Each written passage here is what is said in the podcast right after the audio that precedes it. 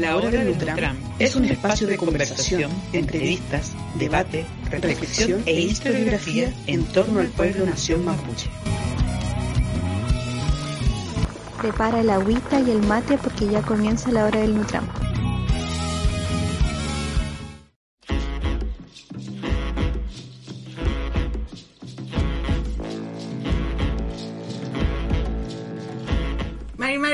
Compuché, Mari Mari Pulamien, a todas las personas que estén eh, eh, conectadas en este momento, eh, bienvenidos al cuarto capítulo de la segunda temporada de La Hora del Nutram.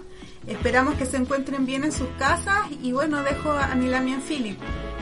Mari Mari con Puché, Mari Mari con Pulamián, con Puguaní, con Pualcatufe. Bienvenidos todos a, a la hora del Nutram. Felipe Escudero Quiroga Minado, aquí hablando con todos ustedes. El día de hoy les tenemos un invitado de lujo, un invitado que ha escrito parte de nuestra historia mapuche contemporánea, parte de- del movimiento contemporáneo mapuche, ¿cierto? Como es Aucán Wilcamán. Actualmente, Aucán Wilcamán es licenciado en Ciencias Jurídicas y Sociales, encargado de las relaciones internacionales del Consejo de Todas las Tierras, estudió en Roma y Ginebra sobre Derecho Internacional Humanitario, experto en derechos humanos, experto en derecho internacional indígena, participación activa por 20 años en diálogo, negociación y legislación de la Declaración de las Naciones sobre Derechos de los Pueblos Indígenas, 15 años participando activamente en negociaciones, diálogo y legislación de la Declaración Americana sobre los Derechos de los Pueblos Indígenas, participación activa en negociación sobre el Protocolo de Nagoya, observador y mediador en misión de las Naciones Unidas sobre conflicto armado en Guatemala, en Minugua, autor intelectual de la bandera mapuche. Bienvenido, Peñi. Aucán, si quisiera dejar un, un- hablar algo, dejar unas palabritas en este comienzo, está en todo su derecho. Gracias, Philip, Mari Mari y también Mari Mari a Cristina Mari Mari Lamien. por invitarme y conversar con ustedes y lo hago con mucho interés, entusiasmo y gracias por la presentación. Esperamos tener una buena conversación sobre, como tú señalas, Philip, de la historia mapuche contemporánea de las tres últimas décadas. Efectivamente, yo estoy involucrado en eso y, y es una buena oportunidad para hablar. Así que gracias por invitarme nuevamente. Lamien. Sí, bueno, vamos de lleno con lo que nos apremia el día de hoy, ¿cierto? Con nuestro Nutram. Nuestra primera pregunta, Peñi, sería sobre su infancia en dictadura, ¿cierto? ¿Y por qué usted decidió entrar a la militancia, a la lucha? ¿Por qué? Bueno, yo provengo de una familia mapuche de la comuna hoy día Lumaco y mi comunidad se llama Coyemque. Esto en la provincia de Mayeco, en Araucanía, de una familia que practicante de la cultura en todas sus formas y mi padre estuvo involucrado en todo el proceso de reivindicación de tierra en la década del 60-70 y mi padre también fue tres veces regidor porque hoy día existe el concepto concejal, antes eran regidores, mi padre fue en la década del 50, 1950 tres veces regidor en Lumaco y prácticamente lo que sucedió el 1973 con la dictadura militar eh, toda mi familia sufrió una fuerte represión a nivel comunitario, familiar y yo pude observar, entender lo que sucedía en ese momento y luego en la etapa final de la dictadura en la década del 80 yo tenía alrededor de 15 a, a 18 años me involucré en todo el movimiento que en ese momento había era eh, la Organización Nacional ADMAPU mi padre fue el vicepresidente en dos periodos de esa organización. A la vez, eh, mi padre fue el tesorero general del Consejo Indio de Sudamérica, una organización que se formó allí en todo el área andina, Perú, Bolivia, Argentina y Chile. Entonces, eh, provengo de una familia muy involucrada con toda la cultura, la promoción de los derechos del pueblo mapuche y eso me hizo participar desde muy niño en todos los asuntos, momentos duros como también momentos significativos en la vida,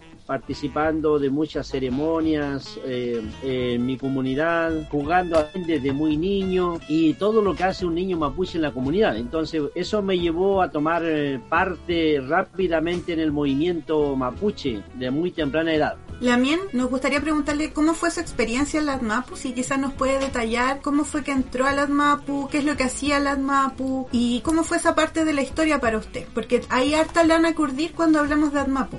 Efectivamente, ADMAPU fue una de las pocas organizaciones que surge en la era de la dictadura militar como respuesta a la aplicación del decreto ley 2568 que adoptó la dictadura militar sobre división y subdivisión de las tierras mapuche. Y eh, es una norma jurídica anti, antiderecho, anti todo. No hay ninguna norma jurídica en Chile que permite que se arriende dos veces 99 años las tierras, solamente le permite a los mapuches. Y eso es verdaderamente una manera concreta de usurpar las tierras utilizando la legalidad. Entonces eso llevó una reacción en ese momento y yo participé porque mi padre era vicepresidente de esa organización durante dos periodos. Comencé acompañándolo prácticamente a él a, a las reuniones de muy niño, de, hablando, estamos hablando de 13 años. Entonces prácticamente fui entendiendo todos los juegos políticos también que se dieron allí. Y luego a los 17 años ya tomé parte de todo el asunto y prácticamente fui parte de la organización. Y también tuve dura crítica al movimiento mapuche porque fue una manera de reproducir lo que yo le llamo el sistema de domesticación y colonialismo con el mapuche. En definitiva, reproducir la orgánica de los partidos políticos al interior de una organización. Y eso para mí resultaba inaceptable, conociendo la cultura mapuche que estaba muy distante a lo que la izquierda especialmente planteaba. No tengo ninguna posición anti-izquierda, pero me parece que son instituciones foráneas que con mucha ligereza la gente mapuche lo asume y todavía lo sigue haciendo, no solamente con la derecha, con la izquierda, con el centro, y para mí es una buena manera de promover y mantener el colonialismo y la domesticación ideológica con los mapuches y en lo que le lleva a perder eh, voluntad para actuar en las cosas propias. Entonces, a partir de ahí, estamos hablando de 1987-88, yo mm, fui uno de los críticos a esa organización y prácticamente yo fui secretario general de esa organización en dos periodos. Luego fui tesorero de, la de esa organización también. En definitiva, em, prácticamente yo hice una fuerte oposición a la presencia de los partidos políticos de izquierda, porque no había de derecha. Quizá eh, eh, eran los tres partidos de izquierda que en ese momento se manifestaban y yo no estuve de acuerdo y prácticamente fui uno de los propulsores de hablar de la autodeterminación, autonomía al interior de ese movimiento, del cual no tenía cabida. Entonces, como no tenía cabida y había un, un gran copamiento de la militancia de izquierda, entonces nos separamos del grupo y formamos una comisión nacional sobre de la resistencia a los 500 años y posteriormente el Consejo de todas las tierras. Claro, ANMAPU fue una organización de mucha lucha y lo que estoy diciendo es muy eh, simple, estoy valorando los desafíos que tuvo que encarar en un momento tan difícil como la dictadura militar. Tuve varias veces ahí en los allanamientos, en las detenciones, eh, allí en el seno de la organización ADMAP. Por tanto, sí, ADMAPU fue un aporte mirado desde el punto de vista orgánico, pero después tuvo una desviación política y empieza a reproducir los modelos externos, foráneos y específicamente eh, modelo de izquierda que para mí es tan lejos de la cultura mapuche, sus derechos y sus objetivos. Feley también. ¿Y podría comentarnos un poco más eh, cuando ya algunas personas deciden salirse de Atmapo y formar la Comisión 500 años? ¿Cómo fue ese proceso? ¿Qué personas salieron eh, junto con usted? ¿Quiénes conformaban esta comisión? ¿Y cómo es que eso da paso después al Consejo de todas las Tierras? ¿En qué momento nace el Consejo? Prácticamente la, la formación de la Comisión de de Resistencia y de Autodeterminación, porque así se llamó, fue en el 1988. Y el Consejo de todas las Tierras lo formamos en 1989 y un año en que funcionamos bajo el paraguas de la Comisión de los 500 años. Con eso nos hicimos conocidos hubieron mucha gente de comunidades, había mucha crítica al MAPU, por lo tanto tuvo una gran convocatoria y prácticamente nosotros comenzamos a desarrollar un discurso mediante la comisión de los 500 años, desarrollar un discurso mapuche, un discurso de descolonización, un discurso que prácticamente afirma las instituciones mapuche, afirma el armazón cultural e institucional, eh, afirma eh, las instituciones y sus eh, facultades para actuar. Y en, en, definitiva desarrollamos un discurso identitario en mapudungún y en castellano y eso logró una gran convocatoria como la mayoría nosotros somos hablantes del mapudungún entonces podíamos comunicarnos con mucha facilidad con las instituciones que habían en las comunidades mapuche y le dimos le volvimos a dar vía lo volvimos a restablecer y lo volvimos a promover y en 1989 y el 90 ya formalmente conformamos el Consejo de todas las Tierras de manera pública. Entonces el Consejo desarrolla un discurso identitario, un discurso, llamémosle nacionalista mapuche, afirmando el derecho de autodeterminación, el derecho a la restitución del territorio y sus recursos, la afirmación de los tratados, la soberanía, entre otros temas que en ese momento no eran temas vigentes y además el contexto político en ese momento, retorno a la democracia, estaba el 99,9% de las organizaciones mapuche pro ley indígena, porque la democracia que ofrecía el país, es decir, la concertación en ese momento, la concertación de partidos políticos decía que la democracia resolvería el problema mapuche. Y en ese sentido nosotros no creímos, y como no creímos, entonces teníamos que desarrollar una visibilización de planteamiento. Y a partir de eso des desplegamos acciones de restitución de tierra y un discurso nacionalista identitario y entre ellos la adopción de la bandera que ustedes ahí cada uno tiene hoy día, que en ese momento nosotros fuimos declarados, eh, por ejemplo, por la gente mapuche misma, eh, muy de manera muy despectiva. Yo no, a mí no me preocupa que un Winca, que un dueño fundo diga lo que le parezca a él, pero que lo digan los mapuches sí tenía efecto y en ese sentido tuvimos, diría, la mayoría de las organizaciones, por ejemplo, ADMAPU, Choyin Folilche, estaban vinculados a lo que era la Comisión Especial de Pueblo Indígena previo a la CONADI. Y eh, de la misma manera estaban eh, un grupo, eh, en esa época hace incursión en el movimiento indígena, lo que se llama el indigenismo, el indigenismo. a ver, ¿qué se entiende por indigenismo? Porque los conceptos hay que usarlos cuidadosamente. El indigenismo son instituciones o personas foráneas externas que disponiendo de información sobre la situación de los pueblos indígenas toman decisiones por ello. Por ejemplo, ¿quién es un indigenista?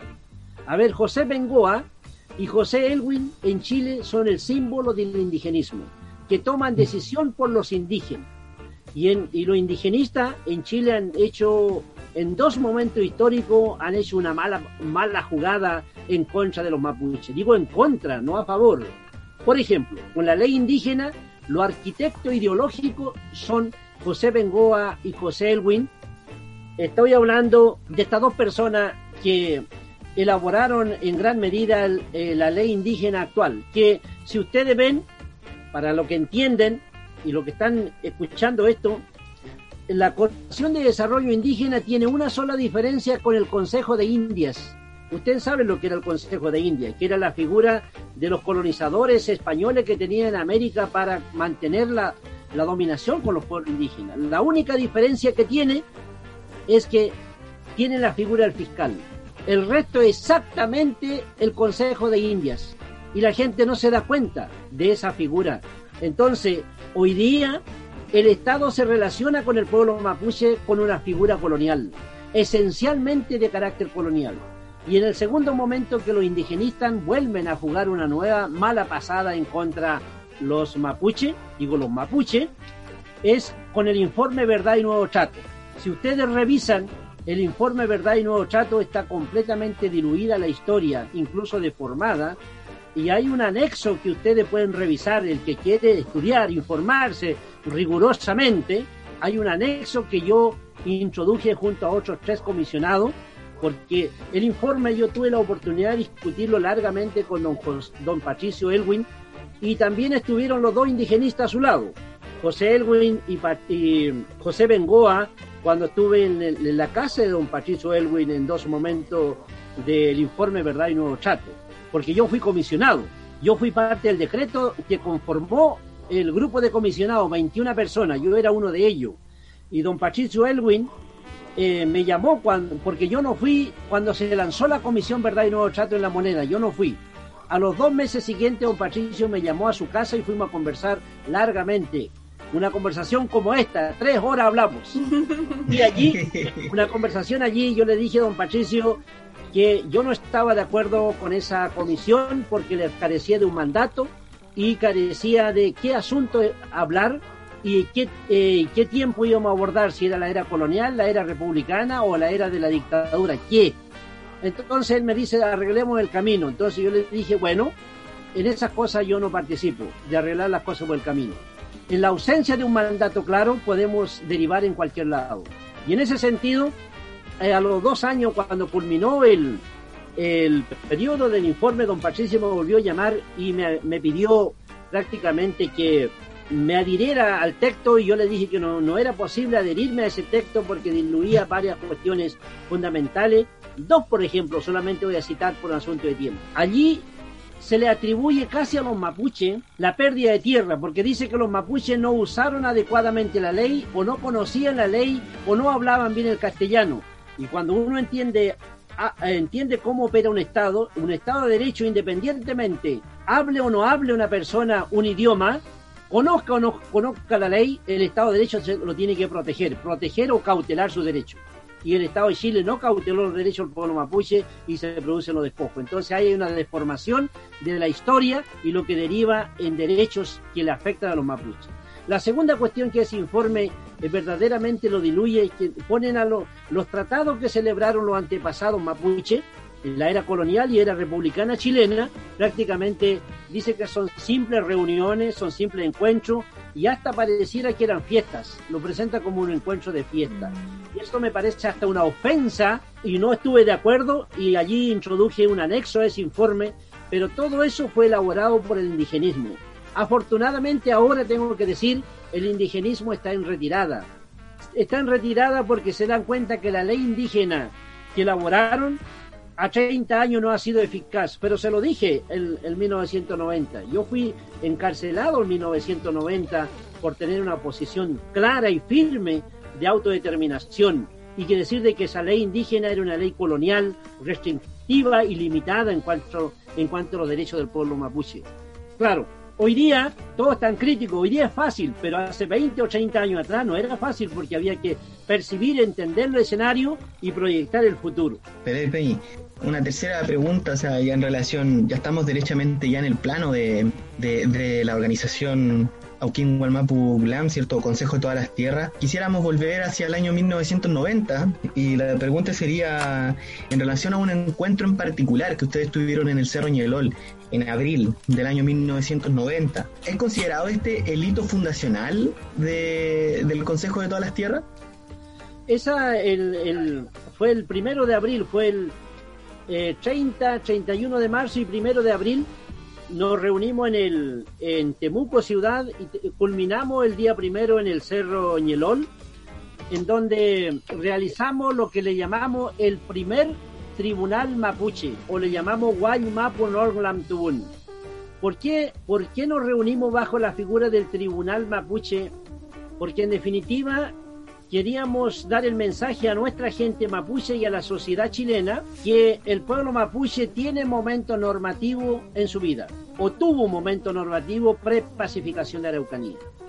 También quisimos afirmar ahí que los mapuches tienen un conjunto de instituciones, como por ejemplo el Azmonien, Normonien, Kmefe Leal, que son conceptos e instituciones de justicia y derecho en la cultura mapuche. Y prácticamente lo hicimos así, quisimos dar un mensaje al país y evidentemente el mensaje se recibió de parte de la autoridad en ese momento y anunciamos allí en ese cerro Ñelol que formaríamos un que transitamos hacia un proceso de autodeterminación y que adoptaríamos una bandera previo al 1992 y que eh, continuaríamos con las con las reivindicaciones de los derechos territoriales que fueron tomados, confiscados y ocupados por el Estado.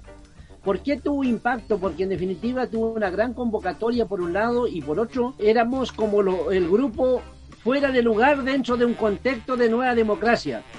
Post dictadura, en donde todos decían, y, y yo por supuesto soy contrario a la dictadura, pero se quería vender la idea, vender la idea de que la democracia resolvería la situación mapuche.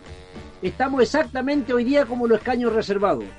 Y si en 20 años más vamos a seguir hablando y con ustedes y otros van a decir verdaderamente cómo no, no, no, cómo no nos damos cuenta que nos llevan 500 años jugando con nosotros. 500 años que nos promete, dos siglos que el Estado juega con los mapuches, con sus derechos, nos entretiene, juego aparente y nosotros seguimos creyendo. El punto es quién sigue creyendo, quiénes siguen creyendo. Y ahí aparecen lo que son las figuras mapuche que tienen un compromiso con instituciones externas, en definitiva con militantes de partido político, con secta, con religiones en la actualidad, lo que los políticos le llaman operadores políticos. Los operadores políticos tuvieron una fuerte presencia en 1990 para hacer creer que la democracia resolvería el problema, adoptando una ley limitada para decir después vamos a adoptar otra. Mira, han pasado 30 y no se han adoptado ninguna. Al contrario, se quiere debilitar. Porque en definitiva esa ley es completamente restrictiva y colonial, ya como lo describí. En, entonces, prácticamente eso es lo que sucedió en ese primer tribunal mapuche. ¿Por qué tuvo impacto además?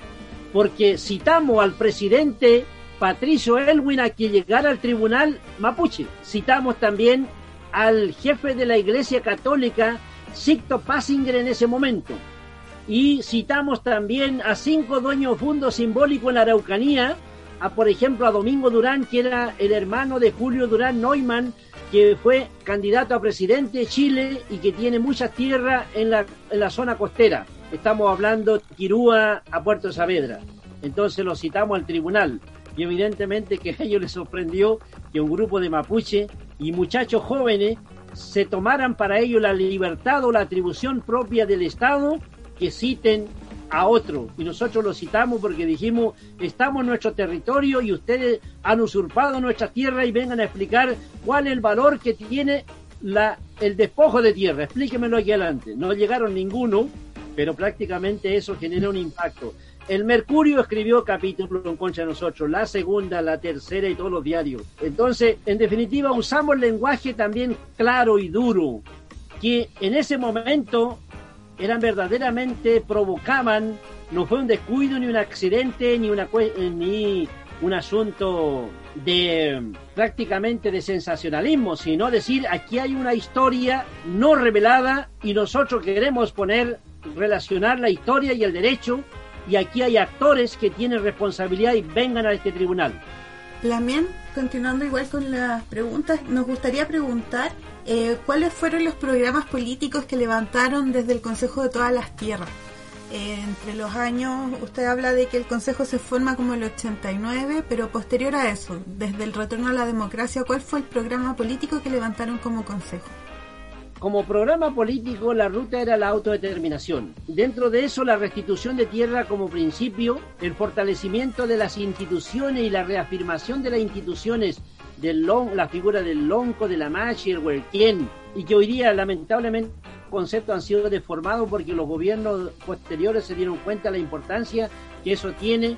Hoy día cada gobierno tiene su propio consejo de lonco, cada gobierno tiene su consejo de machi, y hace unos días atrás ustedes vieron una reunión de Lonco aquí en Temuco y prácticamente ustedes confirman de que la figura del Lonco hoy día está tan deformada y desfigurada, deformada y desfigurada, porque hay Loncos que cuentan con un, eh, con un certificado que otorga Conadi, que es prácticamente como pedirle, ir a pedirle permiso al rey de España para decir soy mapuche o no soy mapuche, o sea, una cosa fuera de lugar. Y son la gente que hoy día, pero no es solamente este gobierno de derecha, exactamente la expresidenta Bachelet tuvo también su propio consejo de Lonco y habían mapuche trabajando en la, Araucanía y en Santiago para que ese consejo de Lonco se mantuviera. Y son mapuche con con nombre y apellido, son mapuches racialmente definidos, pero comprometidos con los partidos políticos o con otras instancias externas al pueblo mapuche. En ese sentido, entonces, el proyecto político la autodeterminación como meta, como ruta, restitución de tierra, fortalecimiento, afirmación de la identidad y la adopción de la bandera mapuche como primer acto de autodeterminación. La adopción de la bandera generó mucha reacción. La mayoría de la sociedad chilena lo vio como un acto de secesión. Y en ese momento verdaderamente era bien complicado. Y es por eso que en 1992 el gobierno de don Patricio Elwin estableció 11 querellas en contra del Consejo de toda la Tierra y mi persona, 11 querellas en contra mía. Pocas veces había en Chile una persona que un gobierno se querelle 11, en 11 tribunales sobre una misma persona y fue contra mi persona y contra el Consejo de todas las Tierras. Y evidentemente eh, encaré al ministro en visita en ese momento que era la figura con el sistema penal inquisitivo y yo fui a declarar porque para mí era la gran oportunidad de hablarle a un juez y decirle todo lo que tenía que decir. Todo lo que tenía que decir se lo fui a decir. Y sería bien, hay un expediente, hay un expediente de 5.000 páginas. Y sobre esto, mira, posiblemente en dos semanas más vamos a publicar un libro en donde tenemos parte del expediente de la bandera mapuche. Voy a publicar un libro sobre la bandera mapuche para que se entienda cuál es el verdadero sentido de la bandera en su tiempo y cuál es el sentido en el futuro, para que no sea usado deliberadamente o sea simplemente usado con otros fines que quebrante el asunto de la soberanía territorial mapuche, la soberanía y autodeterminación. Y en este sentido, por ejemplo, ¿a qué me refiero? Por ejemplo, hoy día los chinos producen bandera para su comercio. ¿Y quién le dio mandato a los chinos para que nuestra bandera la vendiera, porque hay un acuerdo de Chile, de Chile y China. Entonces eso nos lleva a plantear que tenemos que revisar ese acuerdo comercial chino, el Estado de Chile, Chile y China, y prácticamente se tiene que salvaguardar eh, de alguna manera este símbolo porque no es para que los chinos vengan a hacer negocio con nosotros. A la vez, ahora con el contexto de pandemia, debe ser la gran oportunidad para revisar los acuerdos comerciales entre Chile y China. También me gustaría leer un comentario que está acá en los posts de Facebook. Eh, bueno, Sebastián Nahuel escribe Mari Mari con Puguanui, saludos al Peñaucán. Madeline escribe que buen programa, saludos Cristi. El profesor Pedro Canales, Lemoria Lamien. Y Cristina Yanquileo Romero nos dice, sería muy importante que esa historia quede escrita, pues el proyecto por la autodeterminación lo llevó el Consejo de todas las Tierras y otros colectivos y núcleos que no hicieron parte de la ley indígena. Se debe realizar las distinciones políticas e ideológicas. Está lleno de aprovechadores que actualmente hablan de autodeterminación sin serlo. Efectivamente, lo que dice Cristina, y saludar a Cristina desde aquí. Eh, efectivamente, hoy día es fácil hablar de la causa mapuche. Hoy día hablar de la figura del lonco, de las instituciones y autodeterminación. Eh, sin embargo, hace 30 años atrás fue muy complejo porque el Estado en su conjunto se fue en contra, reaccionó con mucha fuerza en contra de los mapuche y contra el Consejo. Hoy día, evidentemente, que hay mucha gente que habla con mucha eh, libertad y ha ayudado a deformar muchas de las cuestiones que se planteó en la década 90, específicamente lo que son las figuras institucionales. Cuando hablamos del primer tribunal mapuche, lo que estábamos afirmando es que el pueblo mapuche tiene momentos normativos o llámele legislativo para ordenar su sociedad. Es un acto de autodeterminación. En definitiva, el tribunal daba la idea de que es un acto de autodeterminación y que no necesitamos que el otro no venga a regular. Y creo que sigue siendo un desafío y en ese sentido, en algún momento, si materializamos la autodeterminación, tenemos que legislar sobre nosotros, sobre nuestro futuro y ordenar nuestra vida y que no sea el Estado chileno el que regule la vida de las comunidades mapuches. Ese sigue siendo un desafío desde el 90 hasta ahora. Y en ese sentido, mm. eh, insistir, porque, claro, es más fácil para los muchos mapuche entrar al juego del Estado chileno, eh, hacer alianza con partidos políticos, con diputados y senadores, presentando proyectos de ley. La, la, pregunta que, le, queríamos plantear, ¿cierto? ¿Qué es lo que nos puede contar de la creación de la Guanufoye? Nosotros, para bueno, para quienes estudiamos historia y nos dedicamos a la historia mapuche, eh, se entiende que es un, un, proyecto, ¿cierto?, que comienza en el año 91 pero no es un proyecto solamente desde Gulumapu, sino que es un proyecto que sale de, las fronteras político-territoriales del Estado chileno, ¿cierto? Y, se conversa y se discute de este proyecto allí en los Andes, o sea, en Puelmapu. En otras palabras, como diría José Ancán, es la bandera nacional del pueblo mapuche. Sí, efectivamente, mira, cuando nosotros nos conformamos como consejo, discutimos, vamos a reproducir las organizaciones que existían antes, previo al consejo, de buscar la legalidad con el Estado chileno, o necesitamos afirmar el sentido identitario nacional. Y para que sea identitario nacional tenemos que retomar todas las instituciones mapuche. En definitiva, que hoy día se usan incluso también deliberadamente, por ejemplo, Meli Mapu. Dijimos, mira, vamos a, reunir, a realizar un Meli Mapu. Meli Mapu significa la reunión de los cuatro puntos de la Tierra. ¿Y cuáles son los cuatro puntos de la Tierra? Evidentemente, conceptual e institucionalmente está Puelmapu. Entonces tomamos contacto con los mapuches de Puelmapu. Tomamos contacto allí en 1989 yo fui varias veces allí a Neuquén a reunirme con los mapuches urbanos. Había, estaba la, la asociación Neuquén Mapu en Neuquén y me fui a reunir en tres oportunidades y tratar de convencerlo de que había que hacer una alianza entre la Confederación Indígena de Zapala, donde estaban todos los loncos, la Confederación Indígena de Neuquén, Zapala, y ellos que eran los mapuches urbanos que nos entendían. Y tratamos de articular ahí y para y como la mayoría de los loncos manipulados políticamente por el gobierno de Zapag, ahí por un gobierno del Frente Nacionalista de Neuquén, eh, y como la mayoría de los loncos eran hablantes, entonces hablamos en Mapudungun y articulamos una relación entre mapuche urbano y mapuche rural, por llamarle de alguna manera, del LOF, y ahí entonces comenzamos a trabajar y el, el 1991, después de de la primera reunión aquí en el Cerro Ñelol, el 30 de marzo y 1 de abril, nos fuimos a, a Neuquén a hacer una, un gran Meli Mapu allí. Y allí reunidos se llegaron increíblemente 300 mapuches de distintas provincias. Fue un gran evento y lo hicimos allí a los pies del monumento San Martín. Después de estar tres días en, en la Universidad de Comahue, allí dimos a conocer y anunciamos dos cosas. Anunciamos la creación de una bandera y en segundo lugar de seguir restableciendo la comunicación que se había perdido con la, conquista del desierto y con la pacificación de Araucanía. Dos hechos. Eso hasta ahí llegamos. Y reafirmar la relación entre los longos. Y prácticamente eso dio mucha fuerza y fue una bandera nacional.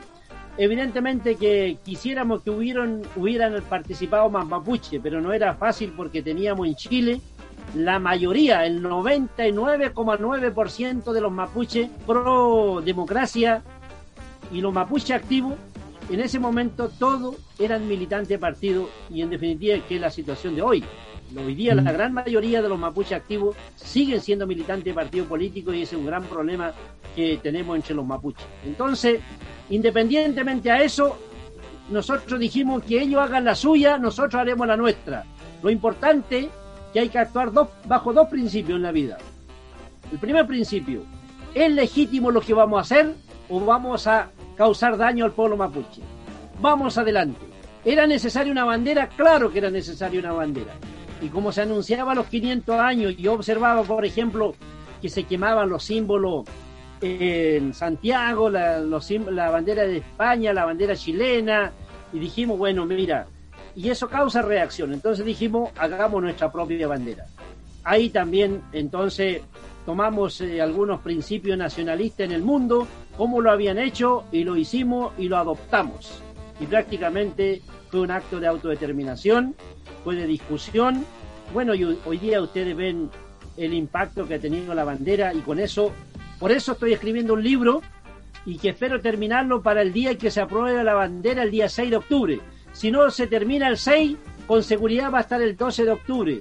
Así que va a haber un libro que lo vamos a presentar aquí en Temuco, la bandera mapuche, y luego lo vamos a presentar allí en el estallido social en la Plaza de la Dignidad. Me gustaría que ustedes estuvieran para que para que lo que han eh, enarbolado la bandera sepan verdadero sentido, verdadero sentido de la bandera. Y ahí vamos a eh, presentar el libro sobre la bandera nacional mapuche. Así que estoy un poco dedicado a eso estos días, revisando lo que dijo el diario El Mercurio, la tercera, a favor y en contra, y el, el expediente, y como fui un actor permanente, entonces gran parte de mi, casi mi testimonio, casi le pongo el libro mi testimonio, no sé, estoy buscando el nombre, así que si ustedes me dan una sugerencia, yo con mucho gusto lo recibo porque tengo ahí como 100 páginas escritas y no sé el nombre ponerle todavía, porque en un momento tengo que decir, esto dije, por ejemplo, a ver, cuando estuvimos en, en Neuquén, en los pies del monumento San Martín, yo hice referencia de la historia, eh, incluso de, de de Inacayal, de Calfucura, pero al mismo tiempo, por ejemplo, de San Martín y O'Higgins, por ejemplo, cuando San Martín vino a lo que se conoce el abrazo de Maipu, para pasar la frontera tuvo que pedir permiso a los mapuche pehuenche. Y para pedir permiso tuvo que declararse declararse mapuche. Y el, y el pedir permiso es un acto de soberanía que ejercían los mapuches, por lo tanto había que entender bien la historia en ese momento de qué significaba el permiso. No era un salvoconducto, era simplemente decir, yo voy a transitar por, tu territorio. En definitiva, prácticamente el concepto de soberanía, habían dos elementos que yo quise subrayar ahí, eh, a los pies de San Martín, en 1991 estoy hablando, que decir de que Chile proclamaba su independencia, Argentina igual, sin embargo los mapuches también estaban independientes en su territorio y el hecho de que estas dos personas pidieran permiso recíprocamente había un acto de reconocimiento a la soberanía de la autodeterminación mapuche. Entonces hay cuestión interesante del pasado, por eso relaciona la historia y el derecho son dos cuestiones elementales para definir el presente y el futuro, para entender el presente y el futuro. Incluso esta misma cosa entrando a la coyuntura, por ejemplo, pero eh, lo que el presidente Sebastián Piñera hace unos días conformó un comité Guaymapu.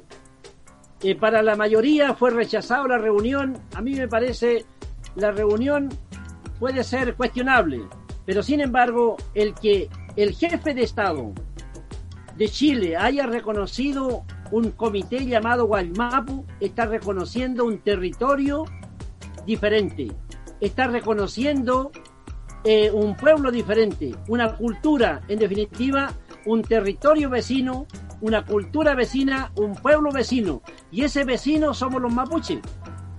Lo que en la era colonial, en los tratados le decía la frontera, y en la era republicana también el último tratado reconoce el concepto de frontera.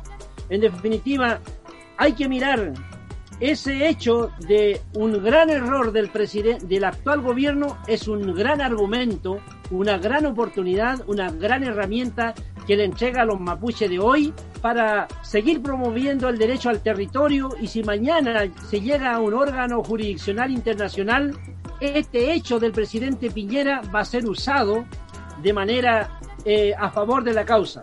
Porque mira, para entender qué estoy diciendo, cuando Bolivia y Perú demandó a Chile en La Haya, el gobierno de Bolivia incluso eh, hizo referencia que el general Pinochet, un dictador, en tres momentos anunció que iba a eh, restituirle eh, el acceso soberano a Bolivia al mar. Son declaraciones, palabras, pero se usó en un tribunal. Por lo tanto, ese mismo argumento los mapuches lo vamos a usar en algún, en, algún momento cuando tengamos un territorio en, un órgano jurisdiccional. Por ejemplo, el gobierno de Perú citó a tres presidentes en tres reuniones que no eran parte de la agenda, pero hablaron del tema eh, marítimo limítrofe.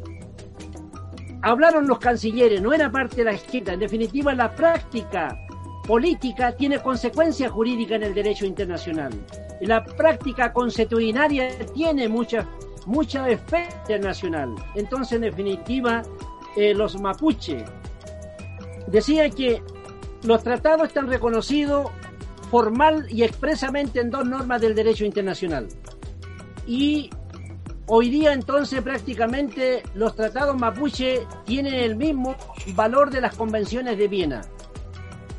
Eh, hay que preguntarse cómo se llegó a ese reconocimiento eh, de los tratados en una norma internacional, porque hay eh, juristas buena onda, progresista, pro mapuche. No, no es así. Simplemente es el resultado de la diplomacia internacional mapuche. Y en ese sentido el Consejo de todas las Tierras logró establecer en la agenda internacional donde se crea el derecho internacional el reconocimiento de los tratados. Mira, en 1997 invitamos al Cerro Ñelol donde tuvieron ustedes en la segunda sesión de la Asamblea Constituyente Mapuche, invitamos al relator especial sobre el estudio de tratado, a Miguel Alfonso Martínez. Miguel Alfonso Martínez no sabía que había tratado eh, mapuche, solamente conocía los tratados de los indígenas de Canadá, Estados Unidos y los maoris y Nueva Zelanda. Yo, después de 10 años allí en la ONU, lo persuadí, incidí con él, lo invité y lo traje al Cerro Ñelol.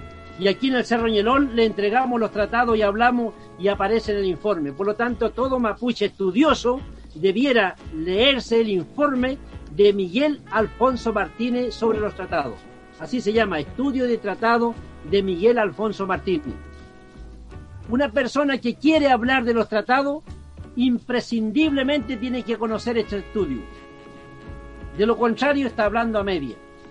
Sea mapuche o inca para una buena discusión. El avance que tuvimos en la, en la Organización de Estados Americanos, en la Declaración Americana, que los tratados dice que cuando las partes tengan eh, posición diferente, pueden recurrir a los órganos jurisdiccionales. ¿Quién se entiende las partes? El Estado y el pueblo indígena. ¿Y cuáles son los órganos jurisdiccionales? Hay dos en el mundo solamente, no hay 20, solamente dos. La Corte Interamericana de Derecho Humano con sede en San José, Costa Rica, y la Corte Internacional de Justicia en Holanda, en La Haya. Por lo tanto, los mapuches que quieren hablar de territorio de manera seria, basado en los tratados mapuche, tienen que pensar en el informe de Miguel Alfonso, en el reconocimiento de los tratados en las dos normas que he citado, y como argumento nuevo, lo que ha hecho el presidente Sebastián Piñera al reconocer un territorio diferente a Chile que se llama Guaymapu. Porque en la constitución política chilena no hay ningún territorio que se llame Guaymapu. Es que un Estado unitario. Pero sin embargo están reconociendo de manera expresa, tácita, implícita que hay un territorio, un pueblo vecino. En definitiva, los chilenos son nuestros vecinos. Por eso, estos vecinos entonces solamente han sido malos vecinos con nosotros, pero entonces tenemos que buscar para que la, situación sea justa. En ese sentido, entonces, luego de lo que ha sucedido, y si queremos resolver de manera seria el tratado, tenemos que mirar en la Haya y tenemos que mirar a la Corte Interamericana de Derechos Humanos. Y allí discutir las cuestiones de territorio. Con nadie no es para resolver el asunto de tierra, ni el Ministerio Indígena ni el Consejo de Pueblo Indígena. El asunto de territorio se tiene que resolver en el ámbito internacional. Pero para eso tenemos que desarrollar una estrategia, una estrategia diplomática internacional. Mm. La estrategia diplomática internacional es clave para llegar allí y llevar este tema. La discusión que hay ahora entre mapuche, que están al tanto de este tema, que son muy pocos, estamos viendo, primero formamos el gobierno mapuche y llevamos el reclamo o simplemente lo hacemos previo. Esa es la discusión. Y ahí tenemos que seguir discutiendo y posiblemente en las próximas sesiones en el Cerro Ñelol tenemos que definir cuándo y quiénes llevan este reclamo, cuál, quién se le da mandato, quién se le da mandato para actuar y no sea tipo escaño reservado entre amigos y entre militantes de partido político. La causa mapuche es una causa pública, es una causa de todo. No es aquí entre amigos del senador tanto, del senador de este otro color y unos par de mapuche operadores. Eso nos hace daño a nosotros y debiéramos poner fin a ese tipo de práctica que al final termina debilitando la causa mapuche. Y para eso ustedes saben quién opera en eso. También se nos adelantó un poco, pero vamos bien, es interesante lo que está hablando, es importante. Nosotros queremos retroceder porque ya vamos para allá.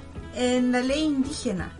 Nos gustaría saber, eh, las, bueno, quizás también es contingente a lo que estamos hablando. En, ese, en esos años, el año 93, cuando eh, sale aprobada esta ley indígena, eh, nos gustaría saber cuáles son las apreciaciones que se hacen, cuáles son las críticas que ustedes tenían como Consejo de Todas las Tierras hacia la ley indígena, qué cosas les generaban suspicacia, eh, qué cosas les parecían que quizás podían, quizás habían cosas que podían haber sido beneficiosas para el pueblo, pero hay otras que tienen que haber sido claramente insuficientes. Entonces nos gustaría saber quizás como más detalladamente cuáles fueron las apreciaciones con respecto a la ley indígena del año 93 prácticamente llevó a que nosotros nos alejáramos de ese proceso, porque nosotros teníamos el privilegio, desarrollamos una estrategia de diplomacia internacional. Nos empezamos a incursionar en la década del 90 inmediatamente en los órganos internacionales, en las relaciones multilaterales. Y allí se estaba discutiendo en el grupo de trabajo en Naciones Unidas de una declaración. Entonces nosotros sabíamos lo que venía. Sabíamos y éramos parte de ese proceso normativo y se discutían cuatro cuestiones fundamentales. El asunto de la independencia y autodeterminación, y aquí al máximo se permitía hablar de autonomía. Paralelamente se estaba allí legislando sobre el derecho de, del territorio, el reconocimiento de los tratados y el reconocimiento de las instituciones mapuche o indígenas como forma para establecer relaciones aceptables entre eh, los pueblos indígenas y en, los lugares en que ellos se encuentran. Entonces, prácticamente para nosotros, teniendo en cuenta ese, ese escenario internacional que estábamos siendo parte, aquí era como una buena entretención y es por eso que no quisimos participar. Por lo tanto, no podíamos aceptar que siendo los mapuche dueños de un territorio que fue tomado, confiscado y ocupado por la fuerza y la violencia en los actos de la pacificación de Araucanía, que se terminara creando un fondo de tierra para la compra y venta. Compra y venta es propio, ustedes saben, del neoliberalismo. No es derecho a la tierra, no es derecho a la tierra. El derecho no se compra ni se vende. Si los mapuches tierra no entrarían a comprar tierra. Es compra y venta. Y nos han hecho creer que la manera de restituir tierra no es simplemente compra y venta. Por lo tanto, ¿cuándo va a haber restitución de tierra? En dos momentos, en dos situaciones. Mira, quiero citar, los tratados no lo vamos a hablar hoy día, pero vamos a hablar, por ejemplo, el artículo 28 de la Declaración de Naciones Unidas sobre Derechos de los Pueblos Indígenas que dice lo siguiente el artículo 28. Dice que, mira, las tierras, territorio y recursos que fueron tomados, confiscados y ocupados sin el consentimiento previo, libre e informado, que fueron tomados y ocupados sin el consentimiento previo, libre e informado de los pueblos indígenas, debe ser restituido, reparado e indemnizado. Ese derecho, artículo 28, es completamente aplicable a la situación de los mapuches. Siendo una declaración de carácter universal, es aplicable completamente a la situación mapuche. En ese sentido, entonces, dice la restitución, reparación e indemnización. Entonces, eso no es compra, no hay restitución ni reparación, tampoco indemnización, y la indemnización dice debe ser justa, imparcial y equitativa para que una restitución sea justa, imparcial y equitativa, hay dos maneras. Resuelva cuál sería lo equitativo, imparcial y justo, un tribunal, o simplemente una comisión que tenga por mandato de esclarecer el, la tierra patrimonial que fue objeto de ocupación, toma y confiscación. Estoy hablando, una, por eso hemos planteado la necesidad de una comisión de esclarecimiento histórico. Si ustedes han escuchado, hace rato yo vengo hablando de la necesidad imperiosa de instaurar una comisión de esclarecimiento histórico para tener un estándar de la verdad. Y ahí entonces entrarán las cuestiones, algo similar a la comisión Reddish o Vales, porque en definitiva, en la comisión Vales y Reddish tiene por objeto decir, ¿hubo o no violación a los derechos humanos? porque hasta el momento hay gente que se resiste que no hubo, pero eso siempre va a suceder. Sin embargo, la existencia de ese informe prácticamente le resta valor a cualquier negación.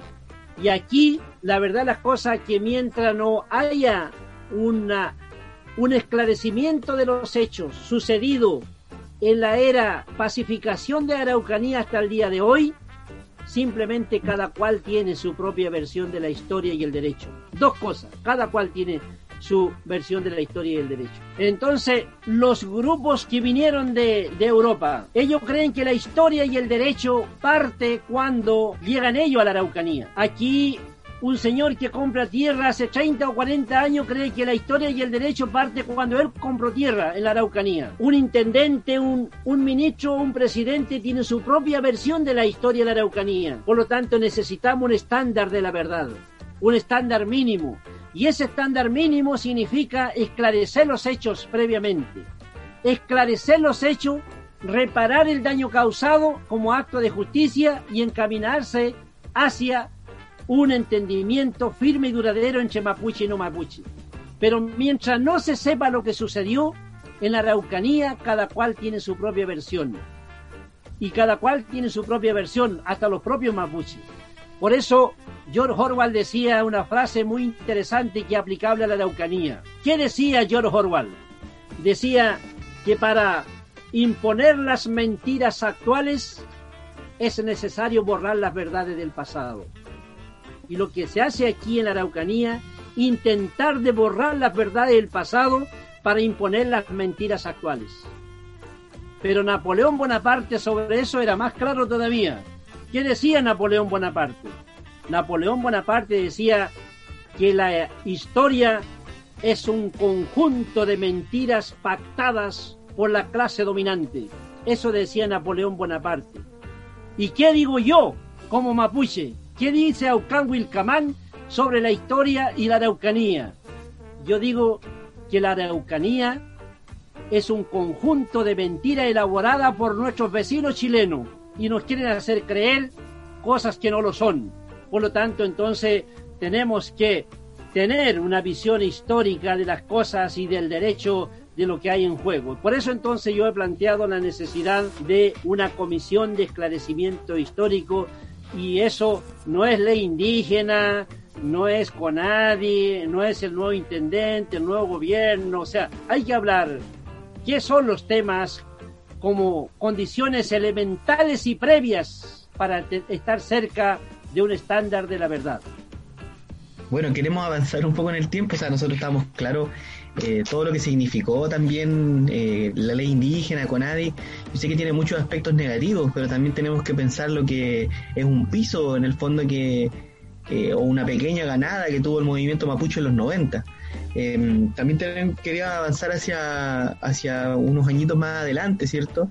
Hacia el año 97 principalmente, y mm, en relación a, a, los sucesos de Lumaco. ¿Cuál fue la postura, cierto, del, Consejo de todas las Tierras frente a, a, los sucesos de Lumaco y frente también mm, al estallido, cierto, de la violencia subalterna, como diría Fernando Pairicán, debido a, lo que usted mismo dijo en el año 1999, cierto, cuando usted dijo en los medios que este, esta gran ola de violencia que se, se estaba desatando por parte del Estado y la respuesta mapuche, ¿cierto?, traería consigo al primer asesinado mapuche.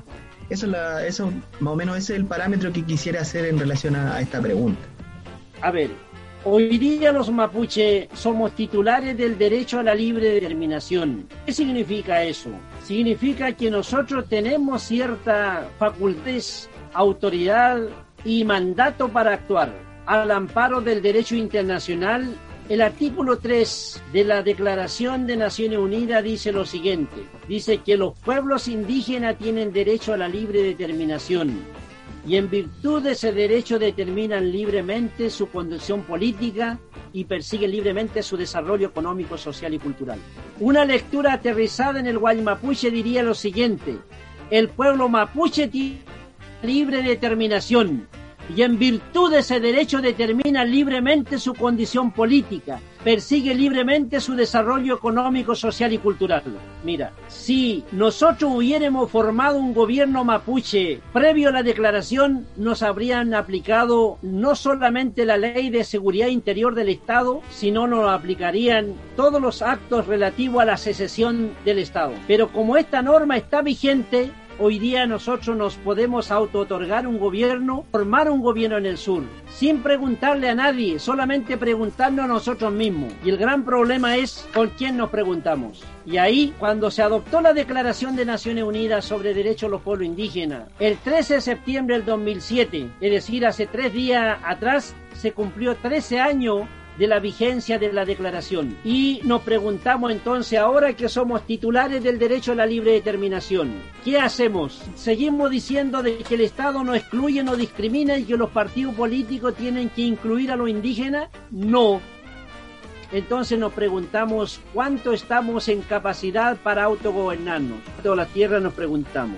Y ahí nos dimos cuenta que necesitábamos varias cuestiones previas para darle forma orgánica al derecho de la autodeterminación. Y nos dimos cuenta que era necesario de las siguientes condiciones elementales y previas. De las siguientes situaciones elementales y previas. Por ejemplo, que necesitamos, en primer lugar, resolver el asunto de la voluntad mapuche. La voluntad significa que cada individuo mapuche decide o no participar de la autodeterminación. Y esa voluntad individual forma la voluntad colectiva, considerando que el derecho a la autodeterminación es un derecho colectivo. Entonces ahí nos dimos cuenta que la voluntad mapuche está comprometida con el PPD, con el PS, con el Partido Democrático con eh, la UDI, Renovación Nacional entre ocho, la voluntad mapuche de hoy, de nosotros. Y también lo otro está comprometida su voluntad con la Iglesia, otro con la secta y otro con la política pública y otro con el gobierno de turno. En definitiva, hoy día hay un peregrinaje en mapuche institucional y abandonando el derecho de autodeterminación. Por lo tanto, el problema de la voluntad es lo que tienen que resolver. En ese sentido, yo como Aucán Wilcamán he resuelto mi voluntad hacia la autodeterminación. La pregunta es cuánto más están dispuestos a transitar por la autodeterminación. Y el asunto es que hoy día la autodeterminación nos interpela a todos, sin excepción, donde quiera que nos encontremos los mapuches. Necesitamos un estatuto de autodeterminación y es por eso que estamos comenzando a redactar el estatuto. Necesitamos un sistema de gobierno, necesitamos un modelo económico, entonces necesitamos cinco cuestiones, elementales y previas. Entonces, ahora, ¿qué hacemos los mapuches? Si disponemos de la herramienta más alta que el derecho libre determinación, porque la domesticación y el colonialismo ha sido tan feroz que le ha quebrantado la voluntad al mapuche de hoy y que no tiene capacidad de actuar disponiendo de la herramienta más alta que es el derecho a libre determinación. Hay una frase que decía Nelson Mandela que describe de alguna manera es útil aplicable en los mapuches. Decía Nelson Mandela decía lo siguiente: somos negros, pero pensamos y actuamos como blanco. Y posiblemente nosotros somos mapuches, pero y actuamos y pensamos como un perfecto Winca. Tenemos rostro mapuche, tenemos apellido mapuche, racialmente definido, tenemos pelo largo, nos ponemos charilonco, pero actuamos, como decía Nelson Mandela, como un perfecto blanco. Y eso es necesario preguntarse, ¿dónde estoy? Por eso, por eso también Antonio Gramsci dice una cosa muy interesante y que es aplicable a los mapuches. Antonio Gramsci dice, todos son personas, la gran diferencia radica desde dónde se piensa y de dónde se actúa.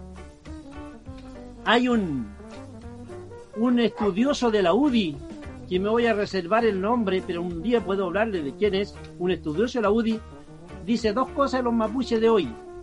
Dice los mapuches de hoy, ya, eh, dice, en, en, cuando se reúnen para hablar de la historia están todos unidos porque dice lo han discriminado, lo han maltratado, le quitaron las tierras y que los wincas son malos. Pero a la hora de actuar hay 200 caminos, cada cual parte por su lado. Yo dice, pero qué buena radiografía nos ha sacado este... este buena radiografía. Este, este vecino, diría yo, el vecino, vecino Winca, no ha hecho una buena radiografía. Por eso nosotros teníamos que preguntarnos dónde estamos, de dónde pensamos, de dónde actuamos, hacia dónde vamos como mapuche. No solamente andar ahí con un conjunto de consignas vacías, dice autonomía, autodeterminación, liberación y marichi huevo, es una ensalada de cosas que no todos son lo mismo, discúlpenme. Entonces tenemos que ser serios. Por eso entonces la autodeterminación para mí resuelve este problema de conflicto. Porque si formamos un gobierno, el gobierno de Chile no tendría manera de reprimir, excepto hacer lo que ha hecho encarcelar, pero tendríamos la a favor la comunidad internacional que comenzaría a reconocer un gobierno. Sin embargo, si yo solamente hago acción en contra del Estado, evidentemente el Estado también usa los recursos en contra de los mapuches para actuar. Sin embargo, si yo desarrollo una estrategia propia de mapuche para darme un gobierno que está al amparo del derecho internacional, al amparo de la legalidad, mira que sería interesante cambia la manera de cómo entender las cosas. Mira, para terminar, porque me están diciendo que vamos a hacer algunas cosas, para terminar esta idea del gobierno, si alguien me dijera, ¿cómo piensa hacer ese gobierno? Yo le diría tres cosas simbólicas interesantes y debiéramos hacerlo juntos. Yo le decía a los mapuches aquí, nosotros si formamos un gobierno en el mes de abril, en el Guaymapu, decimos hoy hemos formado un gobierno y aquí están los gobernantes y hoy comenzamos a actuar como gobierno, es la primera noticia para el mundo. Seguidamente en el plano internacional, ustedes tienen que saber que la primera semana de junio de cada año, de cada año, de manera invariable, la Organización de Estado Americano hace lo que se llama la Asamblea General de la OEA en uno de los 34 países que forma la OEA. Imagínate, formamos un gobierno en abril, en la primera semana de junio vamos a esa Asamblea General de la OEA y llegamos allí a decir hemos formado un gobierno en el sur y venimos a pedir su reconocimiento. Entonces irán los cancilleres mapuche a pedir ese reconocimiento formal. Esos 34 estados lo complicamos. Basta con que uno diga revisemos la situación para que nosotros em-, empecemos a ingresar al concierto de la multilateralidad. Tendrían que ir dos cancilleres el canciller actual o el otro y el canciller mapuche. Sería, tendríamos una buena noticia en los diarios, en los medios de comunicación, porque irían dos delegaciones gubernamentales a, una, a un mismo evento. Armamos un conflicto internacional que tiene que resolverse al amparo del derecho internacional y no con la ley con ADI, ni con el Ministerio Indígena, ni con los caños reservados, que son las migajas que ofrecen para entretener a los mapuches. Mira, la semana siguiente yo le decía, formamos un gobierno hoy, mañana lo que tenemos que dar el pasaporte mapuche. Aquí tengo un pasaporte de los chilenos, mira. Tendríamos que el día siguiente entregar el primer pasaporte mapuche y tendríamos que entregarlo en una de las dependencias del gobierno mapuche. Y con seguridad tendríamos una, una fila de 500 mapuches a recibir el pasaporte. Y ahí es una buena manera de seguir. La semana siguiente podremos rodear la plaza de Temuco como rodean los carabineros la plaza de Temuco, nosotros lo podemos rodear con 40 vehículos mapuche y podemos ponerle el gran logo mapuche que diga gobierno mapuche. Estamos dando señales de que ahí tenemos 30 vehículos para el gobierno mapuche para que opere. Entonces no son actos en contra de, no son actos delictivos, son actos al amparo del derecho internacional. Entonces, mira, idea hay muchas cómo hacerlo. Entonces, por lo tanto, estamos esperando el día cuando se convenzan los mapuches y comiencen un proceso de descolonización, se adhieran al proceso de autodeterminación.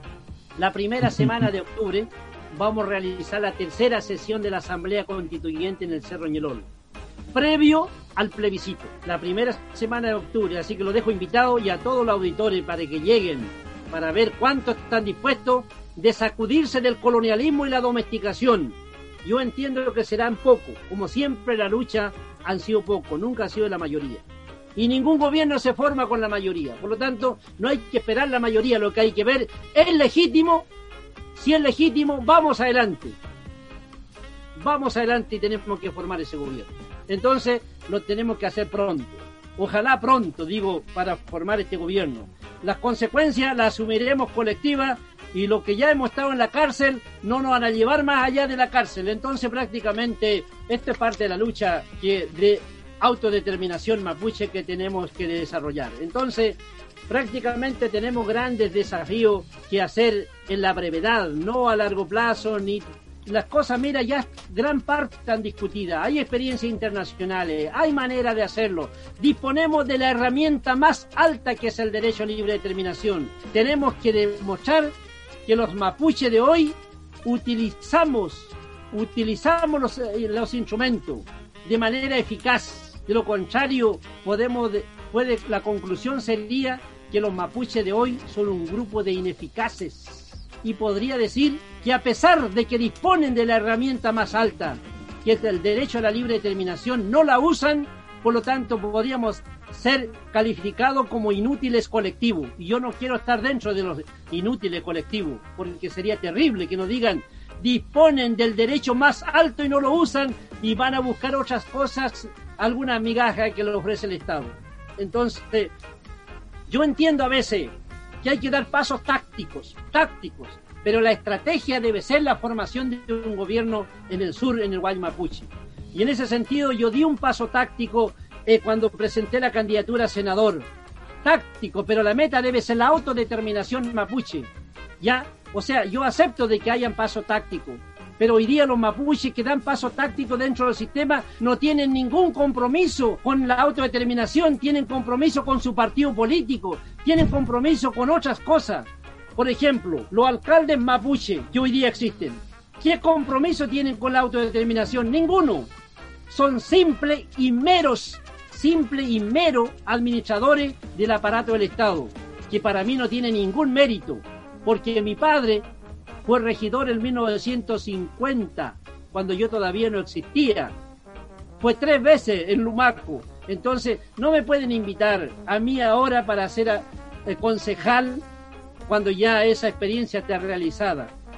Mira, aunque hayan cinco escaños reservados, no va a cambiar la historia. Ya hubieron cinco diputados en la década del 60 que ustedes ya saben como historiador, conoce perfectamente esa situación. La pregunta es la postura del Consejo eh, frente al plan Impulsa Araucanía y el Comando Jungla. Bueno, ustedes ya han escuchado mi opinión sobre el plan Impulsa.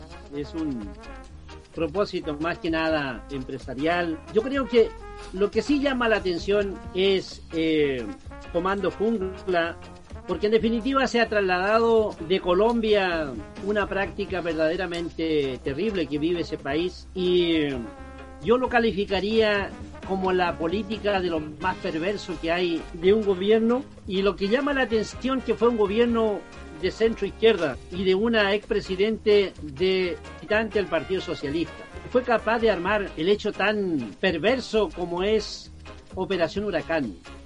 O sea, eso es exactamente lo que sucede en Colombia lo que sucedía en Guatemala. Mira, yo fui observador de un conflicto armado en Guatemala en la década del 1994 al 99. Yo fui observador de Naciones Unidas en el conflicto armado y toda esa práctica horrenda de crear hecho falso, por eso eh, yo entiendo perfectamente cómo se da esa lógica, porque pude entender eh, en ese escenario cómo lo más cruel del ser humano, lo más perverso se hace presente y se convierte en algo cotidiano. Y el asunto es que lo hacen los gobernantes, que son izquierda y que más encima dicen que simpatizan con la causa mapuche y te tocan el hombro y los mapuches creen. ¿Ya? Entonces, eso es lo preocupante. la siguiente pregunta Peñi, en relación, yo, entiendo más o menos su postura porque he tenido la oportunidad de, compartir con usted en Cerro Ñelol alguna vez, pero es frente a la, plurinacionalidad y los escaños reservados. ¿Cuál es su visión, cierto, frente, frente a esto que, que se nos viene pronto, si es que se logra ganar en el plebiscito? Este asunto de los escaños reservados hay que entender que tener cuatro asuntos en cuenta. Desde la década del 90 hay escaños reservados en América Latina y el Caribe no es nada nuevo. Desde México comienza. México, Venezuela, Colombia y Ecuador. Por tanto, los escaños reservados no ha sido eficaz para resolver o para establecer una relación aceptable, una relación aceptable entre Estado y pueblo indígena. No ha sido la manera de resolver. Ahí ustedes ven Bolivia y Colombia están inmersos en grandes y controversiales conflictos entre el Estado y los pueblos indígenas. El concepto plurinacionalidad es un concepto político, no es un concepto de derecho. Donde se ha utilizado en Bolivia y Ecuador simplemente es mera y simplemente un, un formalismo folclorizado.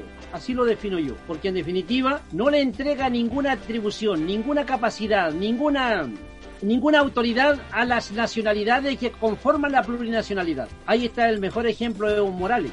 Evo Morales, un Estado plurinacional, si, la, si las nacionalidades que conforman la plurinacionalidad tuvieran algún tipo de atribución o facultad o autoridad, Evo Morales no estaría en Argentina, estaría en ese territorio que tiene esa capacidad y no tiene ninguna.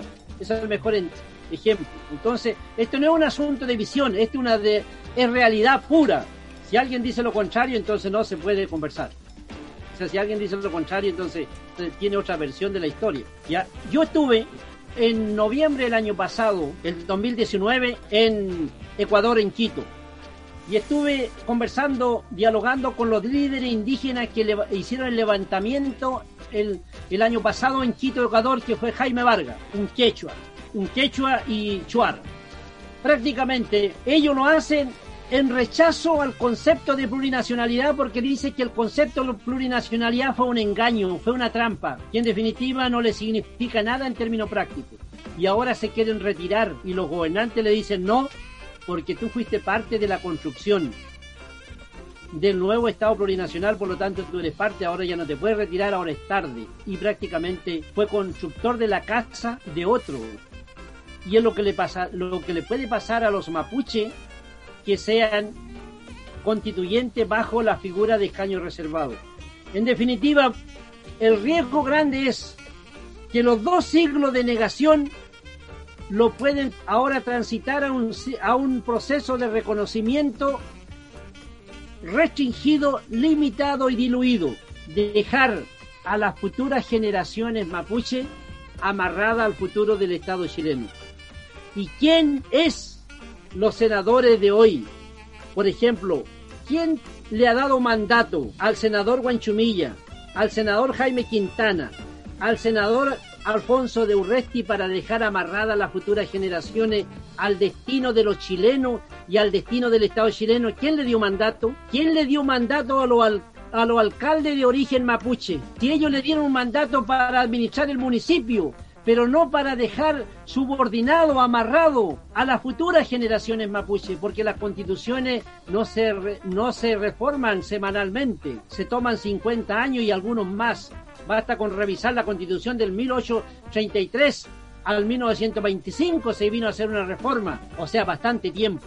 Y esta misma constitución ya tiene 40 años. Se puede dejar amarrada a las futuras generaciones mapuche a 40 años más ¿Quién le dio mandato a los operadores mapuches del Partido Socialista, del PPD y la democracia cristiana para dejar amarrada a la futura generación? ¿Quién le dio mandato? Por eso, si ellos continúan con los escaños reservados, teniendo la experiencia en América Latina, yo ya anuncié, le pedí cuatro cosas, anuncié.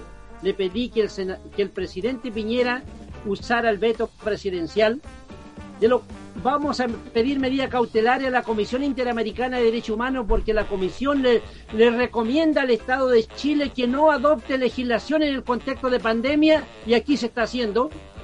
En tercer lugar, yo he dicho que voy a interponer recurso de protección en contra de los tres senadores mencionados, además en contra de los alcaldes mapuche y vamos a extenderlo a algunos mapuche como por ejemplo, Salvador Millaleo, Domingo Namuncura y otros más. En los próximos días vamos a interponer acciones en los tribunales en contra de estas personas, porque están amenazando el futuro de los mapuches, entre otras acciones. Y vamos a realizar, como cuarta acción, la tercera sesión en el Cerro Ñelol para decirle lo siguiente. Dos cosas queremos decir en el Cerro Ñelol. Nosotros apoyamos la idea de una nueva constitución para los vecinos chilenos como diría popularmente, échenle para adelante y veremos, arreglenla entre chilenos. Dispuesto a participar de un proceso incierto.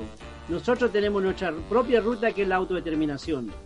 Por lo tanto, el destino mapuche hay que preguntarse, ¿tiene futuro los mapuches o no tenemos futuro? ¿El futuro depende de nosotros o algún gobierno o algún hombre buena onda? ¿De quién entonces? ¿O de algún gobierno izquierdista, progresista, benevolente, democrático? ¿De quién?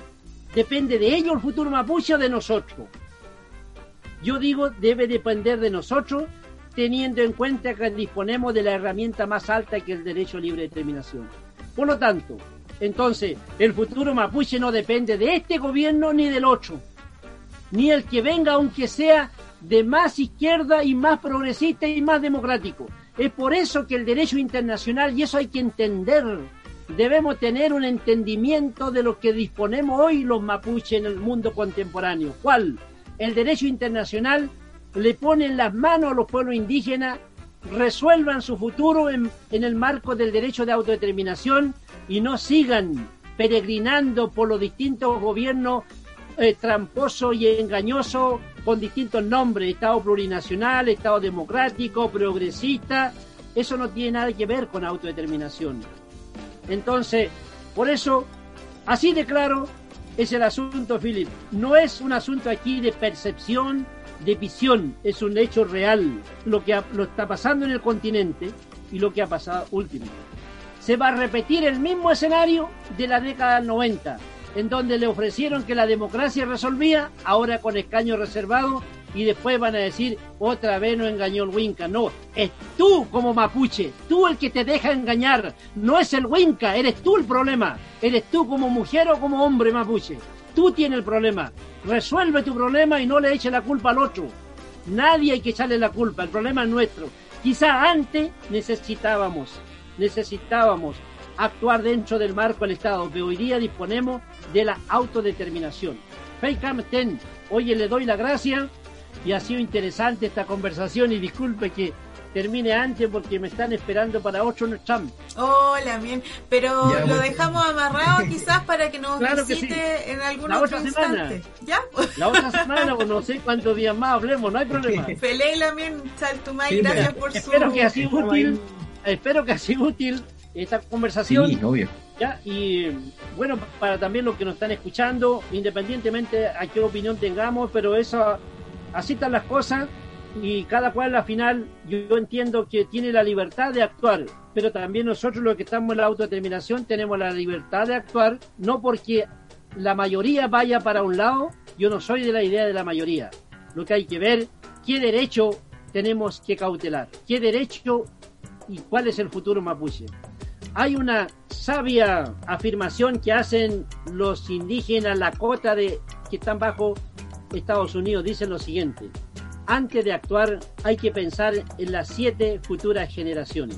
¿Qué le pasaría a las futuras generaciones si hago una u otra cosa? Y los mapuches tendríamos que aprender de eso. De eso, pero ya los mapuches, mira qué interesante, ya lo hicieron.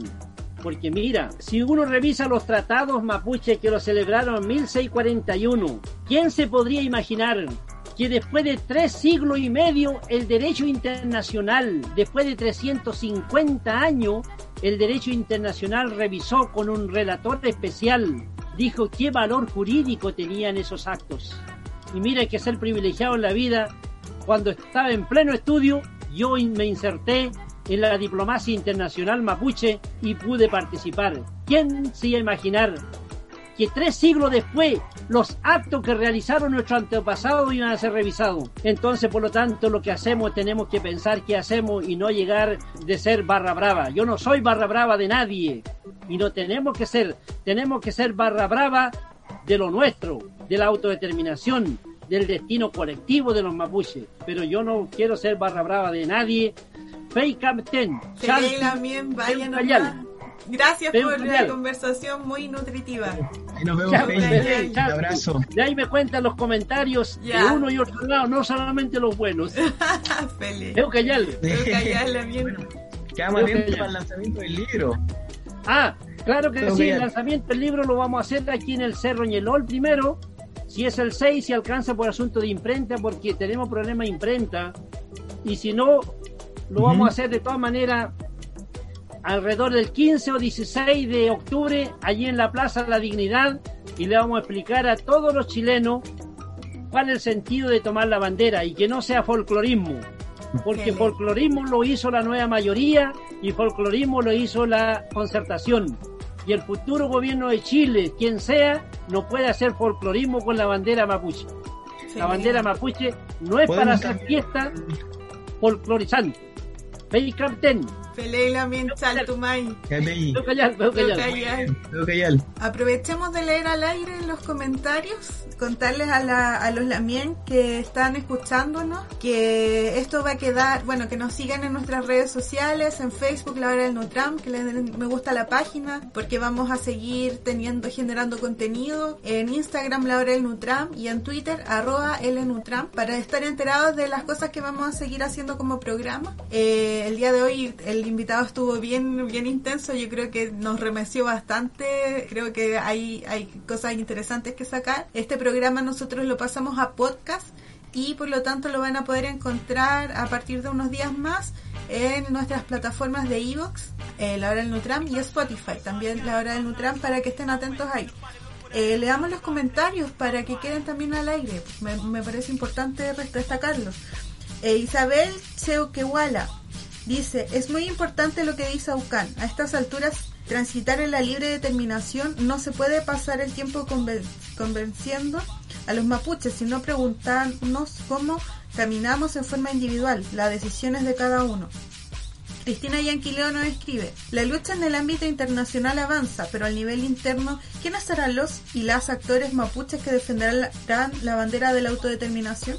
Isabel Cheuquehuala escribe, nos seguiremos educando y apoyando a los lamien que estuvieron, están y estarán. Llevan años en el caminar de la libre determinación. Aucarna es la cara visible y detrás de él hay muchos líderes. Los líderes no siempre van adelante.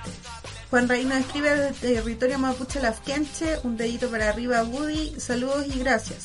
Ingrid Grandaucan, Jessica Ruepayán, el derecho internacional nos entrega herramientas pero falta conocimientos. Saludos. Jóvenes Indígenas Valparaíso, Fentre Mayum, la Mienca Peña por el Nutra. Cristina Yanquileo nos da las gracias, Chaltomay y Yesabel nos escribe excelentes Nutram y nuevos conocimientos. Saludos desde La Serena. ¿Y cómo ven la relación con los otros pueblos del territorio? Esas son las preguntas. Yo creo que muchas de estas preguntas, sí, muchas de estas preguntas las vamos, las vamos a andar y lo más seguro es que vamos a tener que volver a contactarnos con Aucan para mm, continuar Nutram nos quedaron preguntas en el tintero y, nos quedaron muchas cosas más por conversar. Eran muchos años de historia los que estuvimos revisando con él. Tenemos que pensar que activamente, como él muy bien dijo, desde mediados de los 80 está activo, ¿cierto? Desde los 15 años con, con todo lo que refiere a, al activismo político mapuche y bueno, ahora con, con, los, con el autogobierno y, todas las cosas que, que, nos comentó desde el derecho internacional, es una persona con mucha experiencia y mucho bagaje, mucha calle, como diría Cristina. Así que no, vamos a tener que dejar el final abierto y, continuar la saga tal vez eh, en unas próximas semanas. También podrías, eh, podríamos hacer un lanzamiento virtual de su libro, aprovechando la instancia. No alcancé a decírselo en el momento, pero tal vez va a acceder a hacer el lanzamiento. Sí, obviamente hay armar un grupo de personas para que conversen en relación al libro. Ahí nosotros hacer solamente el rol de mediadores.